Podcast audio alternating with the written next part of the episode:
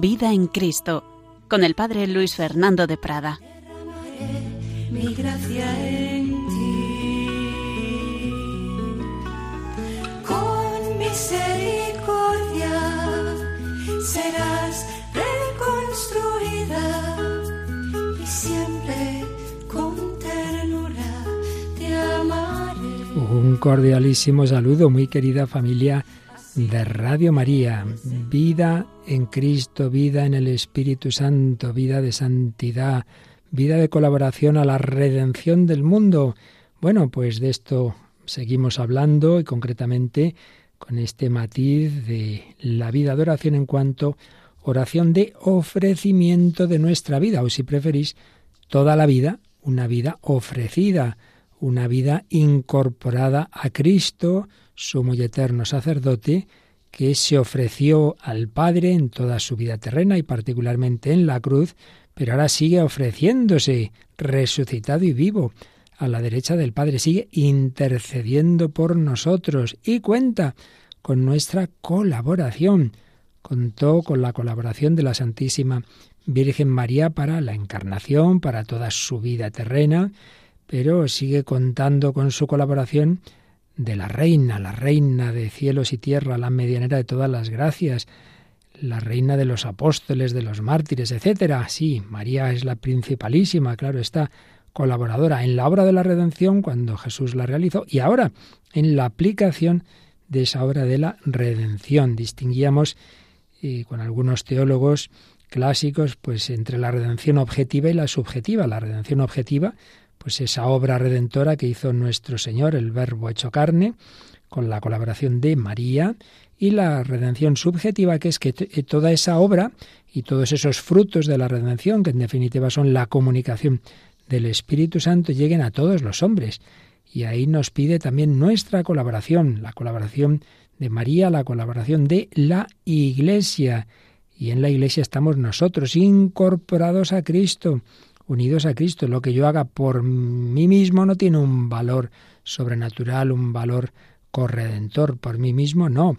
Pero en tanto en cuanto yo soy Cristo, en la medida en que soy Cristo, en la medida en que estoy incorporado a Él por el bautismo, por la confirmación, por los demás sacramentos, en definitiva por la vida espiritual, en esa medida lo que yo hago ya no simplemente es mío, es la gracia de Dios conmigo, como decía San Pablo. Entonces ya Cristo en mí pues actúa y, y entonces yo puedo y debo aportar mi colaboración, dejarle a Él mis labios, mi, mis manos, mi trabajo.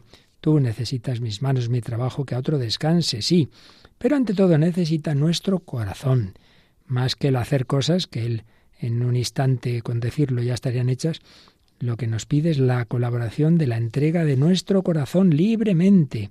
Por eso, para colaborar en la redención del mundo, para colaborar con Cristo Redentor y de la mano de la Virgen María, siempre el fundamento es la vida interior, la vida espiritual, que decíamos que a su vez esta vida pues como que nos da unidad a todo lo que hagamos, porque la vida espiritual no se refiere solamente a los tiempos de oración, sino a toda nuestra vida en cuanto vivida como verdaderos hijos, con un corazón filial y fraternal con una dimensión trascendente, mirando hacia el cielo, siempre como hijos, ser de Dios, pero también con una dimensión de amor al prójimo, ser para los demás, ser de Dios, dimensión oracional de la vida cristiana, ser para los demás, dimensión horizontal, anterior diríamos vertical, horizontal, caritativa, apostólica, y ser de Dios y ser para los demás implica no ser de mí mismo en el sentido de no aferrarme a mi comodidad, la abnegación, el que quiera venir en pos de mí, que se niegue a sí mismo.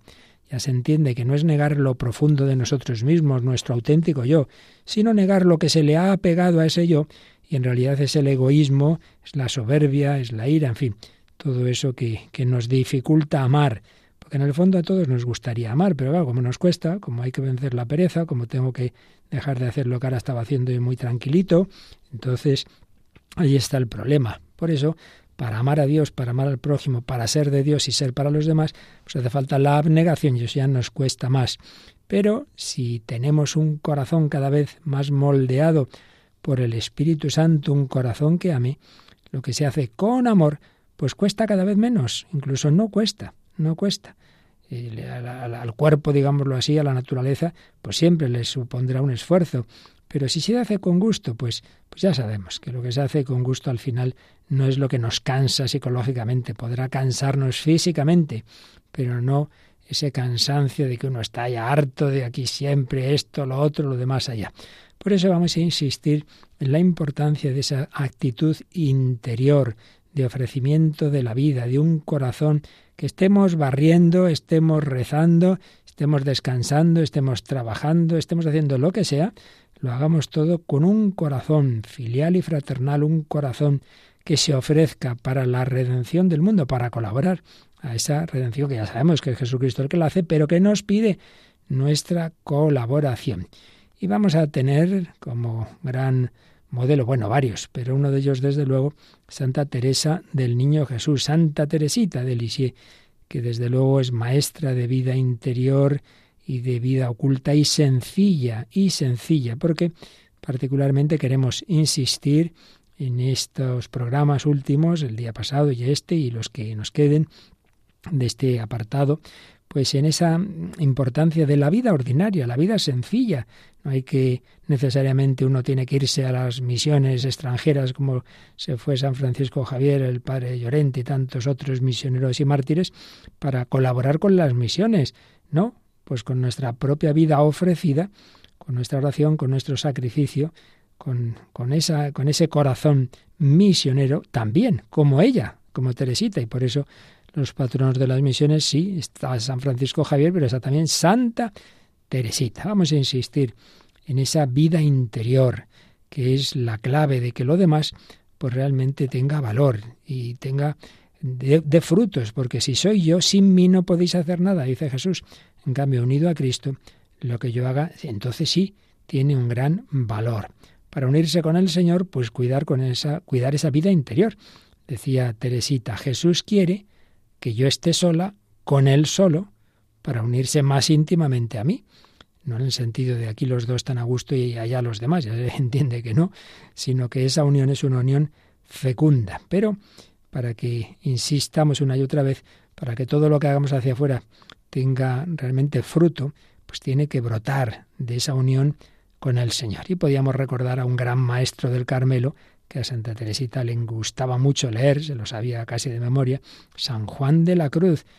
Qué maravilla cuando escribe en su cántico espiritual, mi alma se ha empleado y todo mi caudal en su servicio.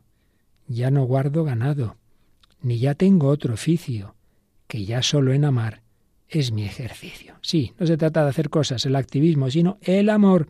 Y por eso, cuando San Juan de la Cruz comenta esta estrofa de su cántico, tiene un párrafo tremendo sobre los que caen, los que caemos, me temo, muchas veces en eso que decimos el activismo. Adviertan aquí los que son muy activos, que piensan ceñir al mundo con sus predicaciones y obras exteriores, que mucho más provecho harían a la Iglesia y mucho más agradarían a Dios, dejando aparte el buen ejemplo que de sí darían, si gastasen siquiera la mitad de ese tiempo en estarse con Dios en oración, aunque no hubiesen llegado a tan alta como esta, como esta de la que está hablando en ese cántico. Cierto, entonces harían más y con menos trabajo con una obra que con mil, ¿veis? Cuando uno está muy unido a Dios, una obra da más fruto que mil. Harían más y además costaría menos, más y con menos trabajo con una obra que con mil, mereciéndolo su oración y habiendo cobrado fuerzas espirituales en ella, Claro, ¿de dónde nos viene la fuerza para el trabajo verdadero? Pues de la oración. Porque de otra manera, todo es martillar y hacer poco más que nada, y a veces nada, y aun a veces daño. Madre mía, si uno no está unido a Dios, puede ser muy activo, puede ser un sacerdote que hoy fíjate la de cosas que organiza don fulanito, tal y que cual, y puede hacer hasta daño. Porque Dios os libre que se comience a envanecer la sal que aunque más parezca que hace algo por de fuera, en sustancia no será nada, cuando está cierto que las obras buenas no se pueden hacer sino en virtud de Dios. Pues buen repasito nos ha dado aquí San Juan de la Cruz, cuando nos creemos que con mucho hacer así, corriendo de aquí para allá, sin que eso brote de la unión con Dios, Con eso ya cambiamos el mundo. Y también en otra obra suya, en la subida al Monte Carmelo, dice, comúnmente vemos que cuanto acá podamos juzgar, cuanto el predicador es de mejor vida, mayor es el fruto que hace, por bajo que sea su estilo, y poca su retórica y su doctrina común, porque del espíritu vivo se pega al calor. Dicho más sencillamente, una persona, sea un sacerdote o sea un catequista, seglar, religioso, puede a lo mejor pues no tener una gran oratoria, no una gran erudición, no tener demasiados eh, estudios, y sin embargo una persona muy buena, llena de amor de Dios, dice que hace más fruto, más fruto, aunque diga las cosas muy sencillamente que, alguien que sí, muy erudito, muchas citas, como decía uno, muy leído y muy escribido, sí, sí, pero que se lo cree y eso no da fruto. ¿Qué verdad es? ¿Qué verdad es? Lo más importante para el fruto apostólico es la unión con el Señor. Por tanto, que nadie se acompleje diciendo, ay, ay, ay, que me ha pedido el párroco que sea catequista y si, yo no estoy preparado, bueno, bueno, ya te prepararás, no te preocupes, que eso se sale cuando realmente hay hay ese deseo de, de amar a Dios, de hacer el bien. Bueno, pues esto en general sobre la vida interior, siempre fundamento de la vida activa. Pero más en concreto, vamos a decir algo muy brevemente, pero con un párrafo muy autorizado, sobre la oración apostólica de intercesión. El otro día recordábamos el ofrecimiento de obras del apostolado a la oración, Red Mundial de Oración por el Papa, en que ofrecemos cada día, en Radio María lo hacemos las oraciones de la mañana, ofrecemos este día mis obras, oraciones, sufrimientos y alegrías, reparación de nuestros pecados y para que venga a nosotros tu reino. Y añadimos, te pido en especial por el Papa y sus intenciones, nuestro obispo y sus intenciones, nuestro párroco y sus intenciones. Luego uno puede añadir por su parroquia concreta o por su movimiento, nosotros decimos por Radio María, sus necesidades. Bueno, en cualquier caso, oración apostólica de intercesión que San Pablo, sus cartas pide con frecuencia, orad, orad, pide a sus cristianos para que el Señor abra las puertas de donde vamos a predicar. Bueno, pues hay un, párrafo, unas palabras breves pero enjundiosas del Papa Francisco en la exhortación Gaudete et exultate. Recordemos esta bella exhortación que nos recuerda esa verdad tan, tan importante y tan consoladora de que todos los cristianos estamos llamados a la santidad y habla de esa santidad de, la puerta de al lado. Hay santos, digamos, como muy llamativos y con una santidad arrolladora, pero los hay también que así pasan discretamente, casi que uno ni, se entera, ¿no? Esto mismo decían de Santa Teresita, alguna de sus hermanas de comunidad, dice, uy, ¿qué vamos a decir de esta hermana si no ha hecho nada especial? No se daba cuenta de que el valor estaba dentro, no en lo que hacía externamente, sino en el corazón con que lo hacía. Pues bien, Papa Francisco en esta exhortación dice, no quitemos valor a la oración de petición, que tantas veces nos serena el corazón y nos ayuda a seguir luchando con esperanza. Qué, bellas palabras. Está uno nervioso, está uno angustiado, está uno ansioso, tenso. Haz oración, hombre, haz oración. Verás cómo te serena el corazón y te da fuerzas para seguir luchando. Pero añade sobre la súplica de intercesión. Dice esa oración de, rezar, de interceder por los demás, tiene un valor particular. Porque, por un lado, es un acto de confianza en Dios y al mismo tiempo es una expresión de amor al prójimo. Pues es verdad. Toda oración es un acto de confianza en Dios, pero si además estás pidiendo por otro, pues eso es una forma de caridad, una forma, una expresión de amor al prójimo, de amor al prójimo. Bueno, pues oración de intercesión, oración de petición, vida ordinaria, ofrecida con corazón redentor, pero todo ello, como hemos dicho, en ese espíritu de unión con Cristo, del esposo de ese cantar de los cantares o de ese cántico espiritual del que nos hablaba San Juan de la Cruz. Vamos a quedarnos un momentito pidiendo al Señor que, que nuestra vida sea una verdadera búsqueda de Él, Ay, que dónde estás, Señor, que te me has escondido. ¿Dónde te escondiste? Vamos a buscar al Señor. Él quiere que lo busquemos.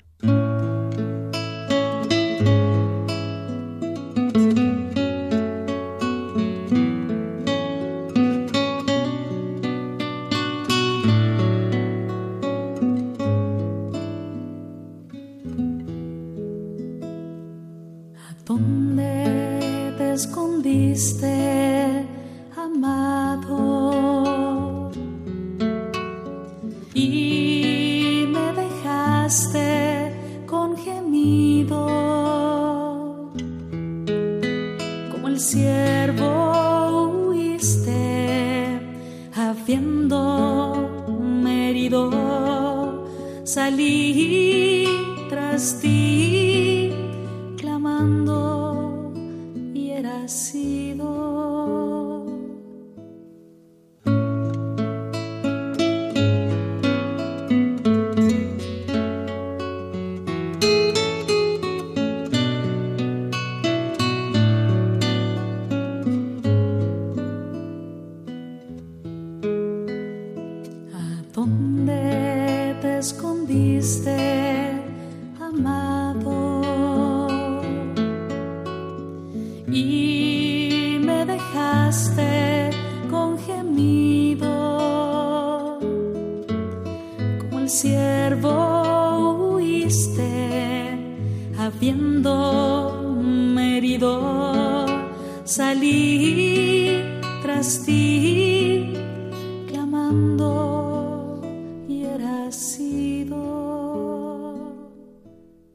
salgamos tras del Señor clamando, buscándole en nuestra vida interior con verdadero amor, ese amor que tenía Santa Teresita, que buscaba al Señor, que tenía Santa Teresa, San Juan de la Cruz, bueno, todos los santos. Lo importante es esa búsqueda del Señor y ese encuentro con Cristo, el Señor nos dirá, bueno, pues ahora ayúdame a buscar a los demás, ¿eh? Que hay otras ovejas que no son de este redil, pero empezando por ahí, por la oración, porque se es misionero ante todo en el corazón. Jesús, decía Teresita, quiere más nuestro corazón que nuestras grandes obras. Y textualmente decía, si las plegarias son ardientes, serán tan eficaces como las acciones. Y hay una historia que se cuenta de, de su vida. Ella se escribía con algunos misioneros y uno de los que ya conocía murió camino de la misión de China. Entonces Teresita comentó a sus hermanas, fijaos en esto, ha muerto sin haber hecho ningún apostolado, sin haberse tomado ninguna molestia, por ejemplo, la de aprender el chino. Dios le ha concedido el martirio de deseo. Ya ves cómo él no necesita de nadie. ¿Qué quería esto decir? A veces pensamos que Dios necesita mi, trabajo concreto. Hombre, lo necesita en tanto en cuanto Él te pide esa colaboración, pero de por sí no la necesita. Pero ¿qué es lo que sí necesita? ¿Qué es lo que realmente el Señor nos pide? Pues la intención, el corazón, igual que hablamos de bautismo de deseo, aquí Teresita hablaba de un martirio de deseo. Ha sido misionero sin haber llegado ni, ni, ni al país donde iba, la China, sin haber aprendido el chino, sin nada de eso, ya ha sido, porque él era su intención. Él ya iba con esa intención. Es muy importante esto. De nuevo lo repito, el Señor más quiere nuestro corazón que nuestras grandes obras. Por eso, la incorporación a Cristo de un cristiano que vive su vida ordinaria, sencilla, una ama de casa, una persona que tiene un trabajo aparentemente discreto, humilde, si se vive en unión con el Señor, con esa vida interior y con ese ofrecimiento de lo que uno hace por la salvación del mundo, por la conversión de los separados de Dios, por las misiones, por los misioneros. Eso tiene un inmenso valor. Por eso, desde el bautismo, eh, estamos unidos a Cristo sacerdote, profeta y rey. Por eso el cristiano es sacerdote, profeta y rey. Sacerdote en el sentido del sacerdocio común de los fieles, profeta en el sentido de que habla, da testimonio de Cristo, de su doctrina, rey en el sentido de colabora, hacer presente el reino de Dios en sí mismo y en el ámbito en el que vive. Fijémonos en la primera dimensión, en esa función sacerdotal. El sacerdote, ante todo, ofrece sacrificios. Pero ojo, ofrecer sacrificios, la palabra sacrificios la, la, vinculamos al dolor, al sufrimiento. No necesariamente, no es verdad. La palabra sacrificio viene de sacrum facere, hacer algo sagrado. Entonces no necesariamente es con dolor, sino ofrecer a Dios, ofrecer de manera que lo que yo haga se convierte en algo sagrado. Pues volvemos a lo mismo. Lo importante es con qué actitud, con qué corazón uno ofrece el día, con sus momentos buenos y malos. Con qué corazón vive, por ejemplo, una enfermedad. Supongamos la habitación de un hospital, hay dos enfermos con la misma enfermedad, los dos pasándolo mal más o menos, pues de la misma forma, sufriendo cosas parecidas. Pero uno, pues está ahí renegando, uno pues, no le ve ningún sentido, protestando y desanimado, y otro en cambio, pues sí, el cuerpo le duele igual que al otro, pero no está quejoso, no está protestando, está ofreciendo. Bueno, a fin de cuentas, es lo que tenemos en el Calvario. Jesús que está haciendo ofrecer su vida, pedir al Padre por nuestro nuestra perdón, nuestra misericordia. Padre, perdónalos porque no saben lo que hacen, perdonando al buen ladrón, hoy estarás conmigo en el paraíso, etcétera. Y en cambio, el que llamamos el mal ladrón, pues blasfemando, protestando, están, están ahí, él eh, y el buen ladrón. Pues lo importante es cómo se vive, cómo se vive, con qué corazón se vive algo, en este caso la agonía en el Calvario o una enfermedad en un hospital o lo que sea. Para ello, por supuesto, siempre hay que invocar al Espíritu Santo. Claro, lo que hacemos nosotros no es santo, pero si lo mueve el Espíritu Santo, eso ya es otra cosa. Por ello, no perdamos esa costumbre antes de cualquier acción importante. Invoquemos al Espíritu Santo. Hombre, por supuesto, si vamos a hacer un rato de oración, pero también vas a estudiar o, vas a barrer, me da igual. Invoca al Espíritu Santo, invoca la intercesión de María, la Virgen oferente como la llamaba el Papa Pablo VI en la Marialis Cultus. Invoca la intercesión de San José, el hombre humilde, sencillo, del que no nos ha quedado ni una sola frase en todo el Evangelio. Es el hombre de hacer y callar, de la discreción, de aquí estoy yo al servicio de la esclava, que así se llamó a sí misma la Virgen María, de Jesús, que dijo no he venido a ser servido, sino a servir. Bueno, pues San José ni dice nada, simplemente obedece, hace caso, sirve y aquí estoy yo, el hombre cero, que lo llamaba alguno, el hombre como si no existiera, y sin embargo tan importante, esa sombra, esa sombra que está ahí, esa sombra de, de Jesús, esa sombra de la Virgen María. Y vivamos esa vida que el Señor nos haya dado a cada uno, que normalmente será, la mayor parte de los casos, una vida sencilla, discreta. Y aquí vamos a esta obra que creo que ya cité el día pasado, Mi Doctorcito, una obra fundamentalmente sobre Santa Teresita del Niño Jesús, a la que alguna hermana suya la llamaba mi doctorcito, porque ella veía la sabiduría que Dios le había dado, ¿no? Pero es un, monje, el padre Enoch Tailleu, o como se diga, yo no sé francés, quien ha escrito esta obra, mi doctorcito, y hace mucha referencia a la mayor parte de la obra sobre Santa Teresita, aunque también hay citas de otros santos. Y resumimos ideas suyas y que creo que nos pueden hacer mucho bien a todos sobre la importancia de la vida sencilla, que no hay que buscar ahí destacar y que me aplaudan en la parroquia lo bien que, leo y que canto y que doy catequesis. Mira, mira, empecemos por lo más discreto, como, como San José. Quien no ama la sombra, escribe el Padre, tampoco ama la pequeñez, y nos cuesta mucho amar la sombra, desde luego. Basta que tenías no sé qué encargo en la parroquia y el párroco te dice, oye, mira, que ahora va a colaborar esta persona, más joven, ya te ha sentado a cuerno quemado, ya me quieren quitar del medio. Nos cuesta mucho amar la sombra. Muchas almas no aman su pequeñez, solo la soportan. Aman demasiado el brillo, temen demasiado el olvido. Ya nadie se acuerda de mí, ya nadie me llama, ya nadie me felicita. Temen demasiado el olvido que no me llamaste, que, hace mucho que no te preocupas de mí, que no me felicitaste. Deben amar lo escondido, lo que no cuenta, lo que no brilla, que no codicien ser reconocidos, ni la opinión de los demás, que no pretendan ningún honor, conservar su buen nombre, que nunca hablen de sí, ni bien ni mal, que jamás se excusen ni se justifiquen. Madre mía, esto es lo que cuesta te dicen no sé no, no, yo no he sido, no, no, es que no, no, me has entendido mal, que no se excusen ni se justifiquen, ahoguen su juicio y su criterio. Siempre pienso que yo sé más que el otro y yo lo habría hecho mejor, es que este, este que, que, le han encargado estas cosas es que no tienen idea. Siempre dando nuestras opiniones. Escondan el bien que hacen y gusten de alabar a su prójimo. Guárdense de reclamar lo que no se les da Callen y aprendan a escuchar. Esto ya lo dice el apóstol Santiago en su epístola. Calle, callar, callar y escuchar. Sean siempre serviciales, muéstrense siempre alegres. Decía un gran experto en teología espiritual Una persona que siempre, siempre, siempre sonriera en todas las circunstancias de su vida ya sería motivo de canonización. Porque claro, sonreír cuando todo te va bien, eso, eso no tiene mérito. Pero cuando llegan los problemas gordos, interiores, exteriores, mantenerse alegre, sonreír, eso ya es otra cosa, ¿verdad? Nunca se quejen por nada, no quejarse nunca de nada, de nadie, ni de mí mismo, ni por fuera, ni por dentro.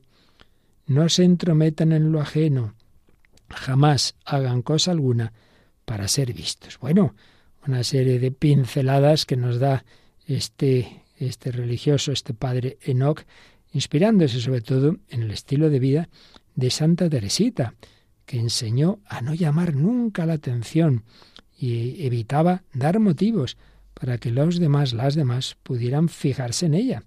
Pero nosotros, ¿qué elegiríamos? ¿Entre el brillo de grandes milagros o la sencillez de vivir en la sombra? ¿Qué escogeríamos? Bueno, pues Santa Teresita lo tenía claro. Dijo en alguna ocasión, no tengo ganas de ir a Lourdes a tener éxitos, prefiero la monotonía del sacrificio.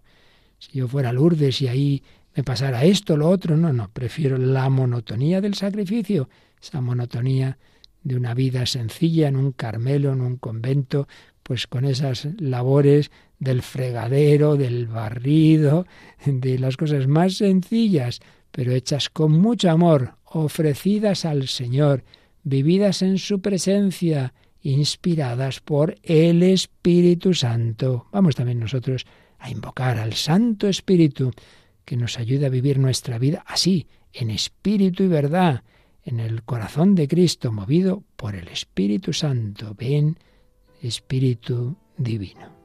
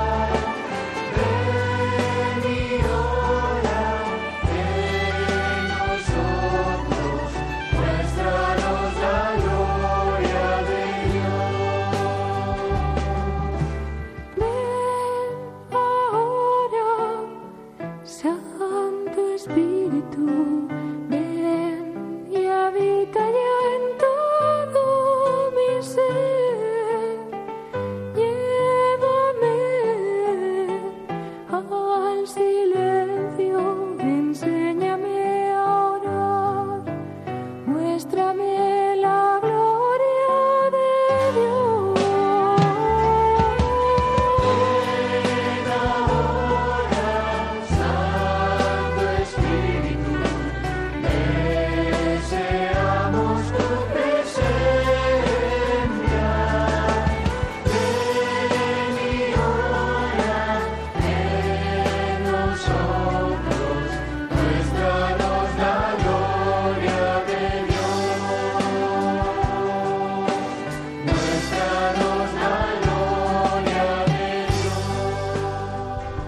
Ven ahora, Santo Espíritu, muévenos tú y que así podamos reflejar el corazón de Cristo en nuestro mundo. Y para ello no hace falta hacer grandes cosas extraordinarias, sino lo ordinario extraordinariamente vivido, poniendo voluntad y corazón en ese recoger un papel, en ese preparar la comida, en cualquier detalle, querer dar la vida, no que te la quiten y te resignas ahí quejándote de todo. Padre jesuita Manuel Iglesias, gran exegeta, una charla que dio a jóvenes que alguna vez hemos puesto en Radio María, decía eso, joven, ofrece tu vida y les ponía estos ejemplos tan sencillos, si ofrezco este día, si ofrezco esta obra, este rato de estudio, este fregar los platos, este recoger la mesa, no voy a entregarle a Dios una chapuza, que esto que yo ofrezco sea digno de Dios. Claro, eso me obliga a hacer las cosas bien. Si le has ofrecido este día y al rato ya estás vagueando, hombre, no puede ser, Santa Rita Rita, lo que se da no se quita. No seamos chapuceros. Recoges un papel del suelo, estudias lo que no te gusta, recoges la mesa, ordenas tus apuntes, tu habitación. Menudas habitaciones se encuentra uno a veces que le puede saltar encima a un león. En ese momento hay un pecado menos en el mundo, porque tú lo has ofrecido ese día. Hay un matrimonio que se une de nuevo. Hay un misionero cansado que ha recobrado fuerzas. Sí, el valor de la vida ordinaria ofrecida. No nos imaginamos a dónde puede llegar. Es algo asombroso porque no eres tú, es Cristo, es María. son ellos quienes en ti están actuando. Y volvemos a mi doctorcito del padre Knox sobre Santa Teresita. Para un alma escondida no son precisamente los pequeños actos de cada día los que constituyen toda su riqueza. No tiene otra. Por ejemplo, el Ave María bien rezada. En esa Ave María está toda su riqueza. Todo lo sencillo cobra una importancia excepcional. La fidelidad, al primer toque de campana, la lealtad en mi examen de conciencia, el esfuerzo en el trabajo que me encargan. Ya no da igual hacer las cosas bien o mal. Bueno, pues aplícalo tú a tu vida, en tu trabajo, el que sea, en la oficina. dice, bueno, bueno, esto más o menos así vale. Hombre, no seas chapucero. Hacer las cosas bien, en la cocina, en, en lo que sea. Son tus pequeños regalos de amor a Dios. Tus pequeños regalos de amor al Señor. Que le digamos, Dios mío, quiero santificar los latidos de mi corazón, mis pensamientos y mis obras más sencillas. Claro que sí. Lo ordinario extraordinariamente vivido. Una autora, bueno, autora, una mujer francesa que tuvo una gran vida espiritual, una gran vida mística, Gabriela Bossis, pues tiene un diario muy bonito, se llama Él y yo. Se iba escribiendo pues un poco lo que entiende que le inspira al Señor. No vamos a entrar en hasta qué punto son palabras textuales del Señor o, no, o, reflexiones suyas. Ahora me da igual. Lo importante es que, que ella sentía esto, que Jesús le decía, no digas tus oraciones para salir del paso, dilas penetrando tu alma de amor. Un solo Padre nuestro dicho por un santo tiene más poder que un gran número de oraciones dichas sin amor. Pues es verdad. Esto que he dicho de barrer, apliquémoslo en primer lugar a la oración. No se trata de orar mucho de, con los labios, ya lo decía Jesús. Se trata de decir muchas palabras. Puedes rezar menos, pero con más amor. Y entonces, como entendía Gabriel de Bossis, un solo Padre Nuestro, dicho por un santo con amor, tiene más valor, más poder, más eficacia que un gran número de oraciones dichas sin amor. Y el gran San Francisco Javier, que desde luego hizo cosas muy grandes, muy grandes, sin embargo, cuando escribía a los que estaban estudiando aquí en Europa y les pedía que el que pudiera, bueno, el que le preguntara a cada uno a Dios si quería que fuera allí a misiones, sí, pero empezaba diciendo, bueno, pero primero ser misioneros en el día a día, ¿eh? Allí donde estáis. Por eso escribía, que nadie alimente la ilusión de pensar que destacará en las cosas grandes si no destaca primero en las cosas humildes. Claro. O sea que quieres venir aquí a la India a hacer grandes cosas y ahora eres incapaz de obedecer al superior, de estudiar la lección, y apliquémoslo a la vida seglar, eres incapaz de, limpiar tu cuarto y vas a ir allá a limpiar las almas de los, de los infieles de no sé dónde. Hombre, empieza por, por casa. Algunos, sigue diciendo Javier, para no renunciar a su voluntad, haciendo lo que la obediencia les prescribe, desean hacer otras cosas más importantes. sin recordar que si no tienen virtud para las cosas pequeñas, menos tendrán para las grandes. Hombre, o sea que no eres capaz de obedecer para recoger la mesa que te han pedido aquí tú en tu casa o el superior de la comunidad y luego vas a hacer no sé qué en las misiones. No os escribo estas cosas para impediros el ánimo a cosas muy altas, no, no, no. Las digo solamente para que en las cosas pequeñas os mostréis grandes. ¿Veis? Es que al final, con otras palabras, es la misma doctrina de Santa Teresita. Que lo importante no es que lo que hagamos sea externamente llamativo, sino las cosas más sencillas, hechas con humildad, con amor, con obediencia. Más pinceladas de cómo nuestra vida ordinaria es una vida que colabora a la redención del mundo. Pues si hacemos en cada momento lo que debemos hacer. Esta anécdota que se cuenta de San Luis Gonzaga, joven también jesuita, estaban pues los compañeros jóvenes, novicios, estudiantes, con el maestro, y estaban en momento de recreación, y se le ocurrió al padre maestro decir, vamos a ver, imaginaos que nos dicen que nos quedan media hora de vida. ¿Qué haríais? Y uno dice, ah, pues yo, padre, yo le pediría confesarme para prepararme mejor. Yo me iría a la capilla, yo rezaría un rosario y llega a San Luis Gonzaga y dice, yo seguiría aquí en la recreación porque eso es lo que ahora tenemos mandado, hacer lo que hay que hacer. Exactamente, muy bien dicho. Pues eso, en cada momento lo que se debe. Siempre hay personas que parece que son el espíritu de contradicción. Toca ir a misa, no, no, yo ahora, yo ahora no. Toca el, deporte, el, el juego, no, no, ahora voy a rezar, hombre. Pero vamos a ver, porque hay que hacer siempre lo que no toca en este momento, ¿no? Hacer en cada momento lo que se debe. Pues ahora toca estudiar, toca estudiar. Y ahora toca otras cosas, pues otras cosas. Luego, lo que llamamos los deberes de Estado. Esto es muy importante. Hay que empezar por las propias obligaciones. Entendido bien ese, ese dicho, ¿no? De antes la obligación que la devoción. A veces se entiende mal porque también es esencial nuestra vida de oración. Pero se entiende bien si por supuestas devociones uno deja sus obligaciones, deja de ser un buen hijo, padre de familia, trabajador, etc. Entonces, claro, cada uno según donde Dios lo ha puesto, pues esa vida de familia, esa vida de estudio, esa vida de trabajo. A veces hacemos muchas cosas fuera de casa. Pues fuera de casa, me encanta hacer esto aquí, allí, pero a veces no es por celo apostólico, sino por huir de la monotonía, porque es más divertido organizar no sé qué cosas que estar ahí estudiando, fregando, cocinando, lo que sea, ¿no?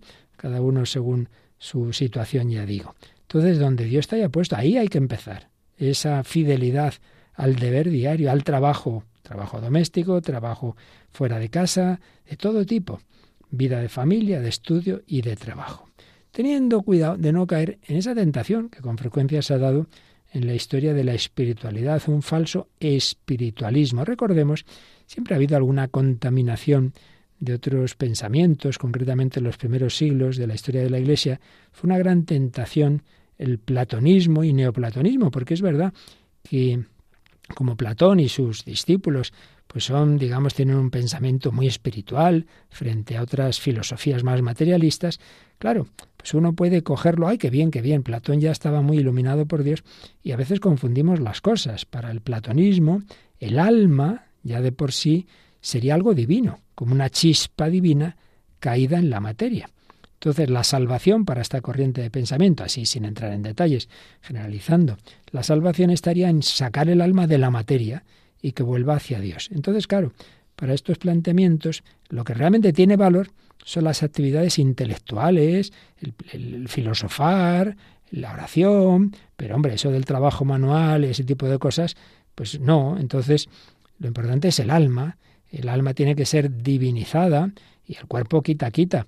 Claro, eso no es verdad. Eh, este planteamiento solo valora esas actividades del alma y menosprecia los trabajos corporales. Eso no es así para el cristianismo. Nuestro Señor Jesucristo trabajó, trabajo manual con San José en Nazaret. No era un filósofo ahí que no se manchaba las manos, de ninguna manera. Él lavó los pies a los apóstoles. Ya resucitado, incluso les prepara el desayuno junto al, al lago de Tiberíades aquella noche que no habían pescado nada. Por eso nadie piense Claro, yo es que estoy siempre aquí, pues yo qué sé, en la cocina o cosas de ese tipo, como que eso, pensara que eso no tiene valor, eso no es verdad. No, no caigamos en esos falsos espiritualismos. Todo, todo colabora a la redención del mundo si hacemos lo que yo tengo ahora que hacer. Claro, lo importante es eso, la voluntad de Dios. Esta es mi vocación, Dios me ha llamado a esto, pues yo estoy aquí, pues yo aquí tengo lo que tengo que hacer. Y ya está. Y hacerlo bien, y hacerlo con amor, y hacerlo en dependencia de Dios, un espíritu de oración y de caridad. Pues cuánto bien puede hacer una persona en una portería.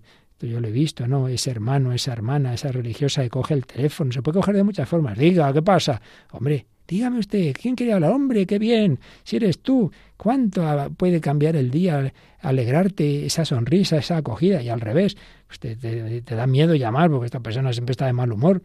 Esa alegría, ese, esa sonrisa, esos detalles pequeños vividos con amor, pues son una maravilla, son un, algo grande a los ojos de Dios. Y por supuesto, entre todo lo que podemos y debemos ofrecer, obviamente está el sufrimiento, que tiene un valor muy especial, ciertamente.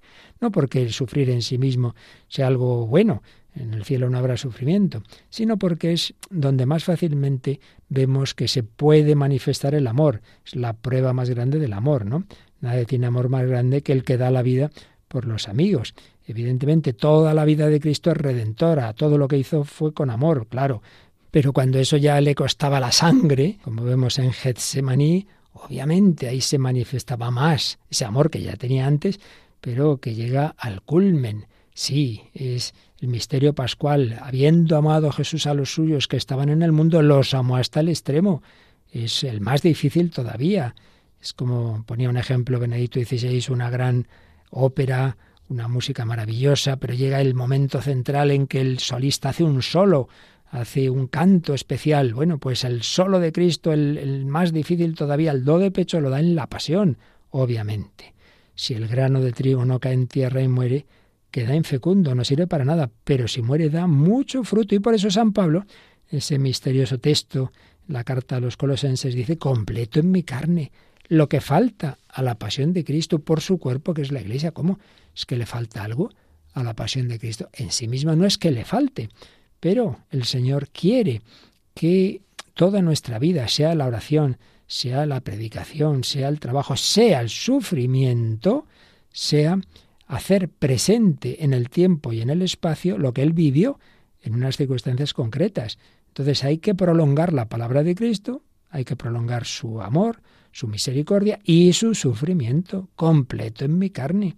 Lo que falta no en sí misma, sino en su aplicación a nosotros, a la pasión de Cristo. Por eso, cuando te lleguen los sufrimientos, los disgustos familiares, afectivos, los fracasos, los problemas, las enfermedades, ofrécelo, ofrécelo, como decimos en la Santa Misa, en la noche de su pasión voluntariamente aceptada, no a regañadientes, ofrécelo y el valor del ofrecimiento puede generar frutos que no nos imaginamos. Vamos a a pedírselo al Señor, vivir así en su presencia. Y termino contándos un ejemplo impresionante del valor del ofrecimiento.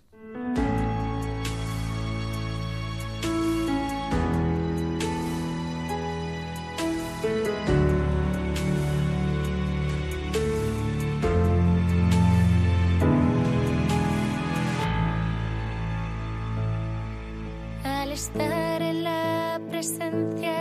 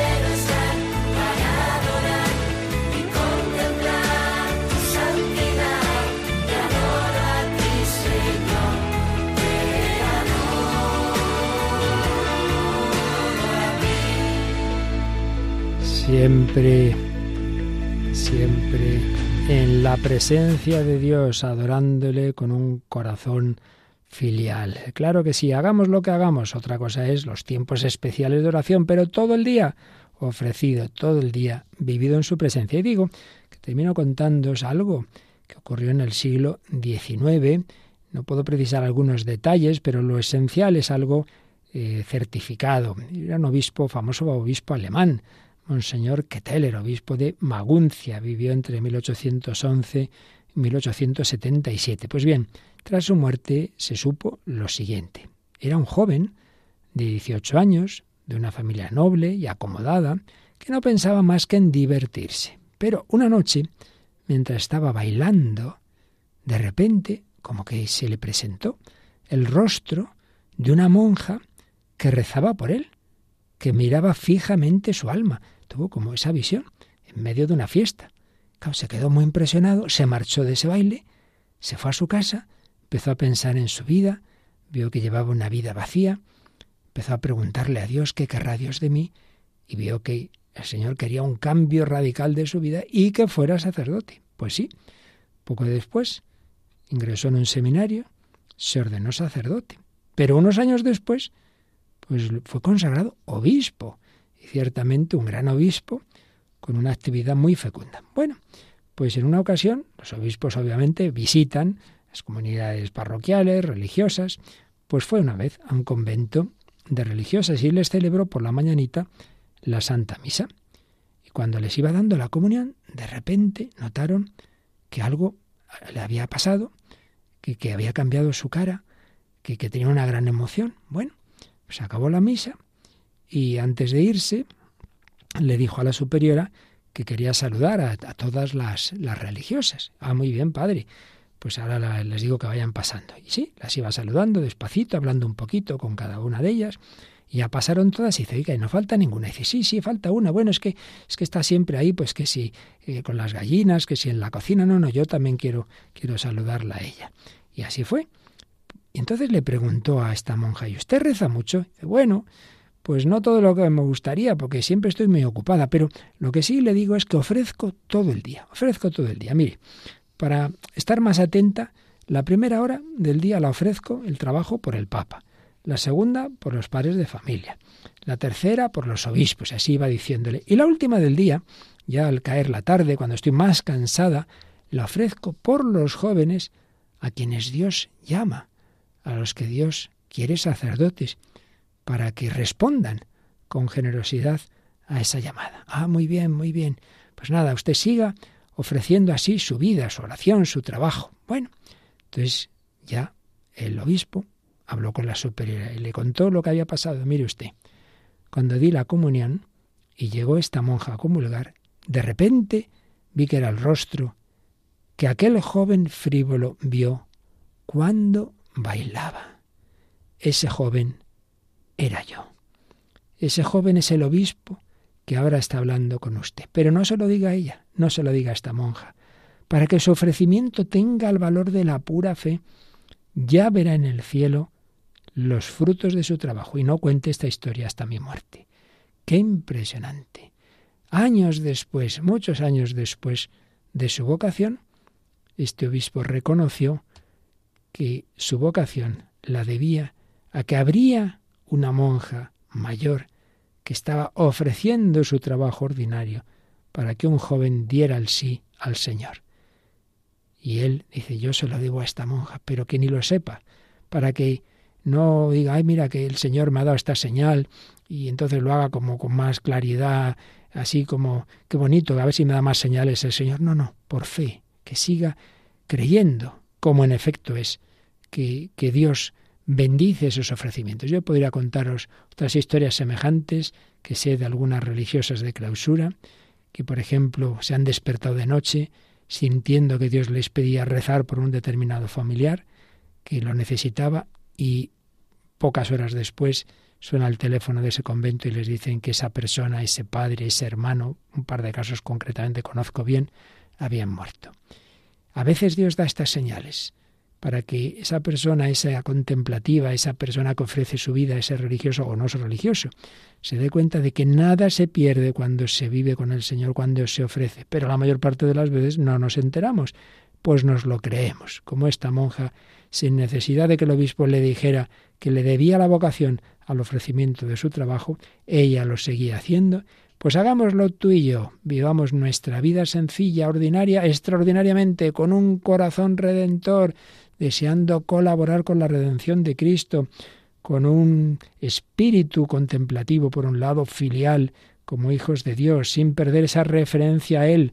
Recordemos lo que hemos dicho hoy, todo debe partir de la vida interior, no del activismo, cuidar la vida de oración, oración de intercesión y oración de ofrecimiento, ofrecer el día a día, ofrecer todo lo que hacemos, siempre con ese espíritu de sencillez, de pequeñez, de no pretender destacar, que me lo reconozcan, que me den las gracias. No, no, no, no, no en, eh, ofrecer como anónimo ante Dios. Decía Santa Teresita que si fuera posible, que no lo es, le gustaría hasta que ni Jesús se enterara de que hacía las cosas por él. No, pues simplemente yo le las hago porque lo, lo amo, pero que, que nadie me dé las gracias. Ojalá, hay que pedir mucho al Señor este corazón humilde, sencillo como San José, discretamente, vida sencilla, ordinaria, pero extraordinariamente vivida, no pretender grandes gestas y el día a día de, del trabajo doméstico, de, de, lo que uno tiene que hacer, vivir en cada momento lo que toca, lo que se debe, empezar por, por los deberes de Estado, por mi casa, por, por mis obligaciones, ofrecer el sufrimiento, todo, todo, todo ofrecido, todo en unión con Cristo y con la Virgen María, colabora a la redención del mundo, para que venga a nosotros tu reino, para que venga a nosotros tu reino, para colaborar con su divina majestad. Así lo pedimos, seguiremos hablando un poquito más de este espíritu de ofrecimiento, de esta oración de intercesión.